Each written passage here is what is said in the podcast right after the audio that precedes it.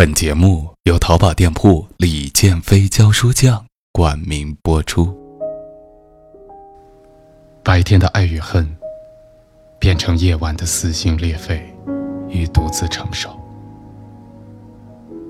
白天的嬉笑怒骂，变成夜晚的孤寂和忧伤。白天穿梭在繁华都市，夜晚。回归心底单纯的身旁，白天、夜晚，我们一直在独自承担。这里是我帮你告白。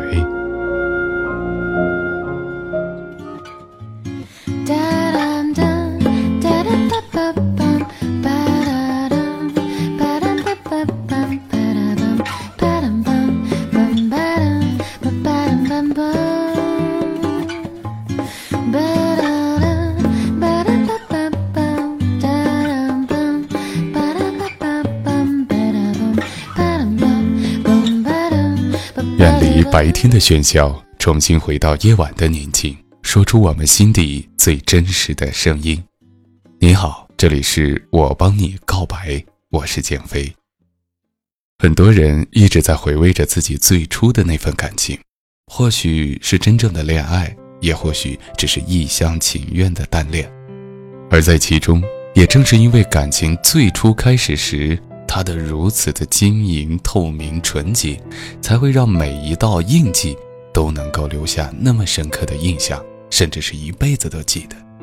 虽然说最初的感情不一定能有完美的结局，但是那段时间那份见证，却足以让我们每个人的心里有一种暖暖的生命的见证和印记。也许我们都已经不再记得那个人的样子，但是我们却记得那份。让我们一直牵挂的心情。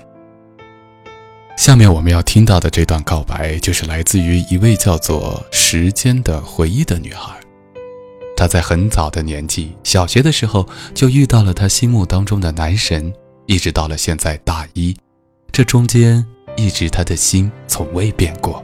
每天上学，在学校的校园里，偷偷的躲着看一看自己喜欢的男生。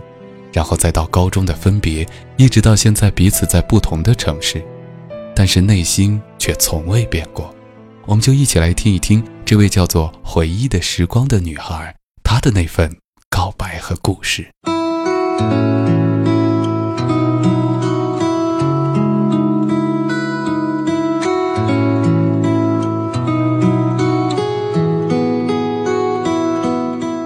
不知道你相不相信一见钟情？亲爱的 PC，请容许我这样叫你。第一次见到你，是在五年级的下学期二表姐的生日上，看，我还这么印象深刻。第一眼看到你，我整个人都呆住了。我那时还不知道这是一种怎样的情愫，不过我想，那大约就是喜欢吧。那天吃饭的时候，我坐在你对面，我的心里就像有一只小兔子一样，在不停的砰砰乱跳，连呼吸都不敢了。我只敢怯生生的夹离我最近的那盘菜，更不要说站起来夹那些离我远的，而且我爱吃的菜了。应该，应该是每个暗恋的女生都会这样吧。于是，我向二表姐一点一滴地打听你的消息，你的名字，你的年龄，你的学校，你的家，也从大人们的交流中得到了不少有价值的消息。我心里暗暗窃喜。自从知道你是和我同校之后，我就开始了漫长的偷窥之路。每天都早早的来到学校，然后算好时间，站在窗户边看着你从学校门口进来，之后走进大厅，离开了我的视线。接着我又跑到走廊上，看着你从大厅出来，走过操场，到对面的教学楼，走上楼梯，直至一直盯着那个背着银色的书包，那个背影进了班级里，我才心满意足的回到班上。那时候我每天都会在台历上记心情，只因为你。只要每天都能够顺利的在窗户边走廊上看到你，我就会在台历上那天日记的旁边画一个笑脸，记下那天的心情。有的时候，除了我偷窥你之外，还在其他的地方看见了你，我便会画一个更大的笑脸，配上文字记录。后来你毕业了，你比我早一年升上了我们直升的那所初中，因为初中和小学的学校不在一个地方，所以这一年没有了你的身影，没有了每天可以在窗户边、走廊上看见的那片美丽的风景。年后，我也迫不及待地来到了初中，在进校门的第一件事情。就是打听你的消息。你的班级是初二八班，你是副班长。你的书包换成了大红色的，你的自行车也换成了山地车。你变高了，但是确实还是很瘦。你的样子还是当初我喜欢的模样。我又开始了小学时候那偷窥的行为，依旧每天会在台历上画笑脸。或者哭脸，在旁边仔细的记录上今天遇见了你几次，在哪里遇见你，什么时候遇见你，今天你穿的是什么衣服，等等。如果哪天没有在学校遇见你，我的脑子里就会想七想八，你今天是不是生病了，还是在路上出了什么意外，还是家里发生了什么事？总之会想好多好多，回到家，在台历上画了一个哭脸，直到第二天看到你安然无恙的出现在我的视线中，昨天的那些不开心顿时荡然无存，心里会直念叨：是我想太多了。初二的时候，我竟意外的发现，你和我的体育课。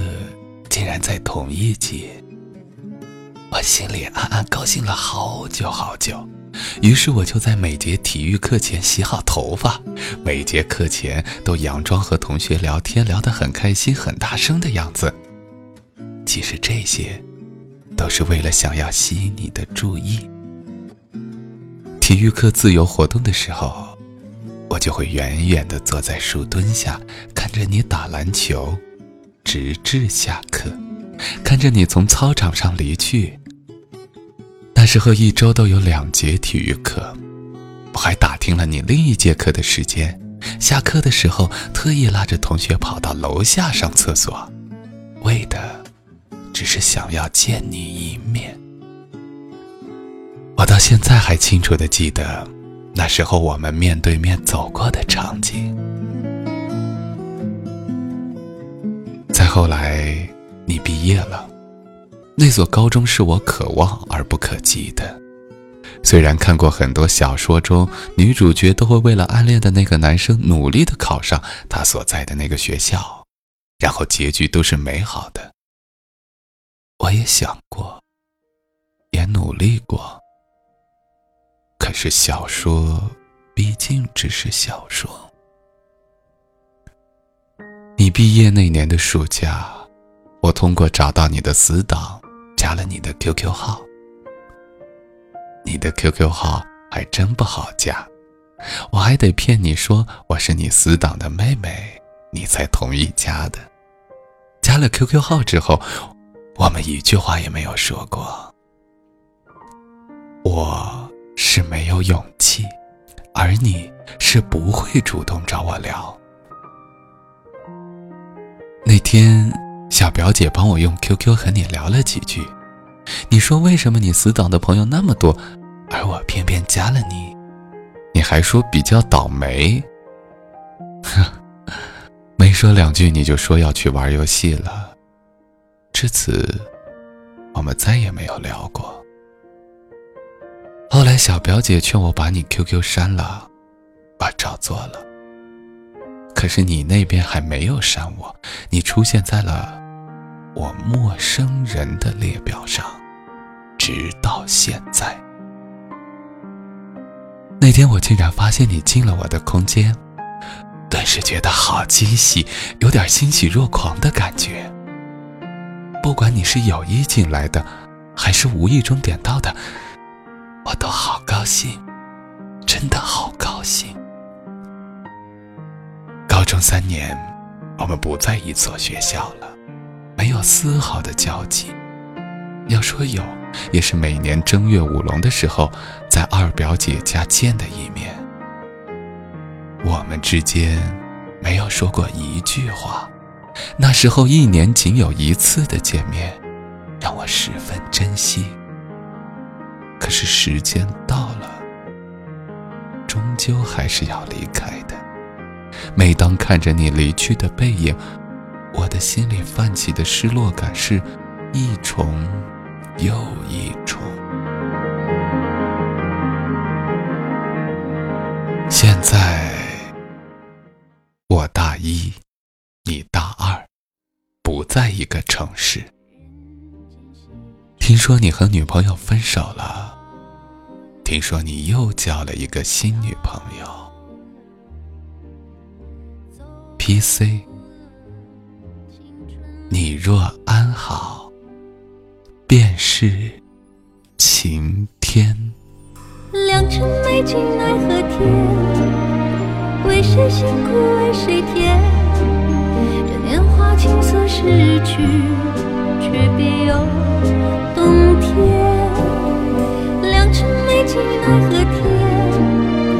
谁辛苦为谁甜？这年华青涩逝去，明白了世间。疯了，累了，痛了，人间。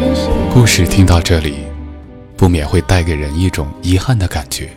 我们坚持了那么久，但是在那个人眼里，好像我们还是始终透明如一。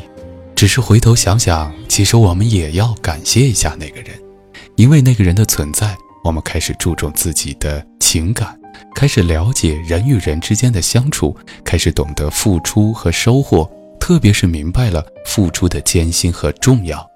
也因此，我们更懂得人与人之间应当怎样去珍惜。虽然说没有取得很好的结局，但是现在来说还为时尚早。你们的路还有很长，刚刚二十出头的年纪，未来还有很长的时间要去追寻和寻找自己的生活，这中间也包含着情感的生活。所以未来到底怎么样还很难说，但是关键的是当下，今天。或者是明天，或者是以后的每一天，该如何让自己活得更加精彩和美丽？在这里，也祝福这位叫做回忆的时光的朋友。好了，今天的节目就是这样了。